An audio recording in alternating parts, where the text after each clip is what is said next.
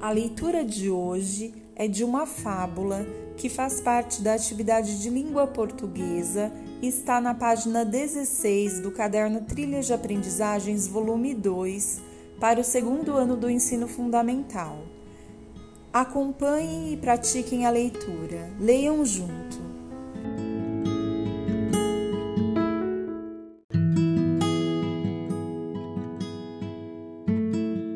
A Gança dos Ovos de Ouro, Êxopo. Um homem e sua mulher tinham a sorte de possuir uma gança que todos os dias punha um ovo de ouro. Mesmo com toda essa sorte, eles acharam que estavam enriquecendo muito devagar, que assim não dava.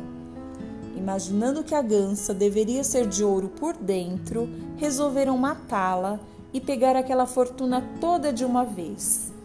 Só que quando abriram a barriga da gança, viram que por dentro era igualzinha a todas as outras. Foi assim que os dois não ficaram ricos de uma vez só, como tinham imaginado, nem puderam continuar recebendo o ovo de ouro que todos os dias aumentava um pouquinho sua fortuna. Não tente forçar demais a sorte.